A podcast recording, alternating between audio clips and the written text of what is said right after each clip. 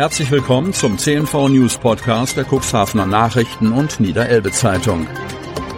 In einer täglichen Zusammenfassung erhalten Sie von Montag bis Samstag die wichtigsten Nachrichten in einem kompakten Format von sechs bis acht Minuten Länge. Am Mikrofon Dieter Büge.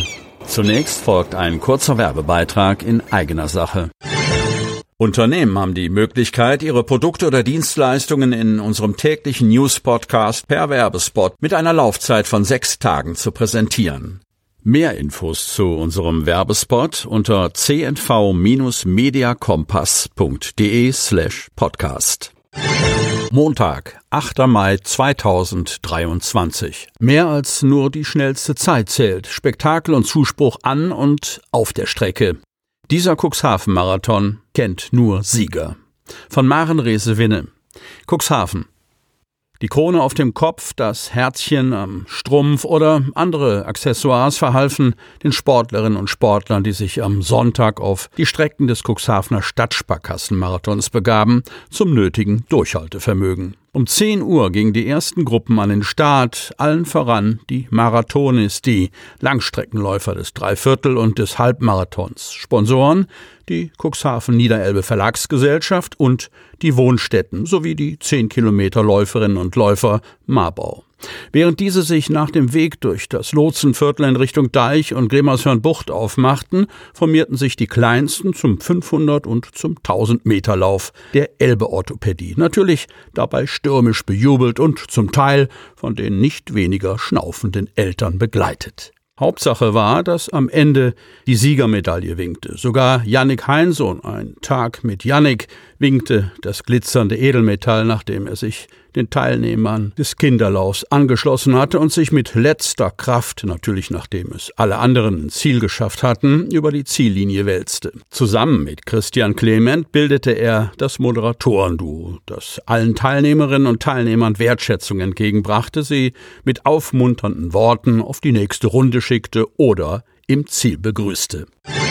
Das Kuxland im Krönungsfieber. Britinnen und Briten, England-Fans und Partnerschaftsvereine feierten aus der Entfernung ein bisschen mit. Von Jens Christian Mangels. Kreis Cuxhaven. Es war ein Tag für die Geschichtsbücher. Rund acht Monate nach dem Amtsantritt wurden König Charles III. und seine Ehefrau Camilla am Sonnabend gekrönt. Und of course feierten auch die Britinnen und Briten, die England-Fans und Partnerschaftsvereine im Cooksland aus der Entfernung ein bisschen mit. Insgesamt 48 Menschen aus dem Vereinigten Königreich leben nach Angaben der städtischen Pressestelle in der Stadt Cuxhaven. Einer von ihnen ist Stephen Hawkridge, der frühere Zahntechniker, wohnt bereits seit 51 Jahren in Cuxhaven, fühlt sich aber nach wie vor very British. Ich habe hier meine Frau, Familie, Freunde, mein Leben halt. Dennoch, ich glaube, ich werde immer irgendwie Engländer bleiben. Die Krönungsfeierlichkeiten in seinem Heimatland hat Hawkridge mit großem Interesse verfolgt. Kein Wunder hat seine Familie doch vielfältige Verbindungen zur königlichen Familie. Meine Mutter war in Windsor zu Hause und mein Opa war bei der Kavallerie der königlichen Leibgarde, den Lifeguards. Mein Onkel war früher Gärtner bei Andrew und Fergie, erzählt der 72-Jährige. Trotz aller Kritik an den Royals und der teuren Krönungszeremonie hofft Stephen Hawkridge, dass König Charles den Respekt bekommt, den er verdient, denn dienen tut er England gewiss. Der Cuxhavener glaubt, dass Charles, solange er lebt, seinen Prinzipien treu bleiben und Brücken bauen wird. Die Monarchie sei für England und dessen Identität extrem wichtig, so Hawkridge. Ich hoffe sehr, dass diese traditionsreiche Institution noch lange erhalten bleibt. L135 nach Unfall lahmgelegt. Altenwalde. Nichts ging mehr auf der L135 in Altenwalde, nachdem sich ein LKW-Gespann am Freitag gegen 14 Uhr in Höhe des Oxter Wegs überschlagen hatte. Der Fahrer, ein 59-jähriger Cuxhavener, war mit dem Gespann zwischen Altenwalde und Nordholz unterwegs, als er in Höhe der Einmündung zum Oxter Weg aus bislang ungeklärter Ursache in Schleudern geriet. Die Folgen waren schwerwiegend. Das Zugfahrzeug überschlug sich und kam auf dem Dach liegend zum Stehen, wie die Polizei berichtet. Der Anhänger schleuderte in den rechten Seitenraum. Der Fahrzeugführer blieb laut Polizei glücklicherweise unverletzt, während am Fahrzeuggespann nur noch ein wirtschaftlicher Totalschaden festgestellt werden konnte. Die Schadenshöhe beziffert die Polizei auf rund 22.000 Euro. Ein ortsansässiges Abschleppunternehmen kam zum Einsatz und entfernte das Wrack von der Unfallstelle. Zusätzlich wurde ein Verkehrszeichen beschädigt. Für die Bergungsarbeiten war die Straße etwa eine Stunde lang voll gesperrt.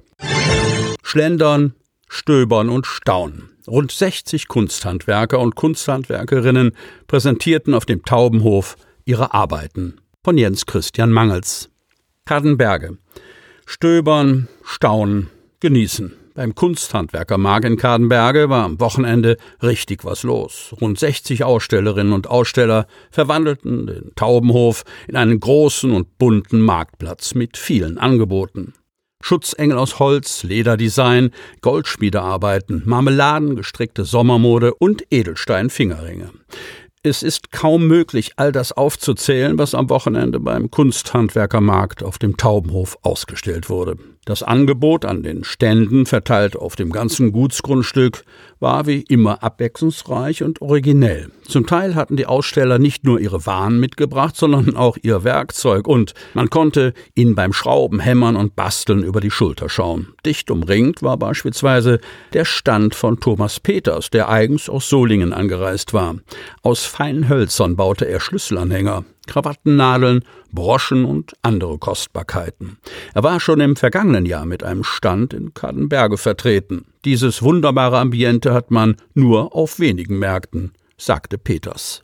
Der Kunstschmied Lars Dittmar aus Barum fertigte Dekoratives aus Eisen. Mit kraftvollen Schlägen hämmerte er auf das glühende Metall ein und wurde dabei von vielen Besucherinnen und Besuchern bestaunt. Vor allem schöne Dinge für den Garten wie Rankengitter oder Laternenhalter kreiert der Metallbauer Fachrichtung Metallgestaltung, wie sein Berufsbild offiziell heißt.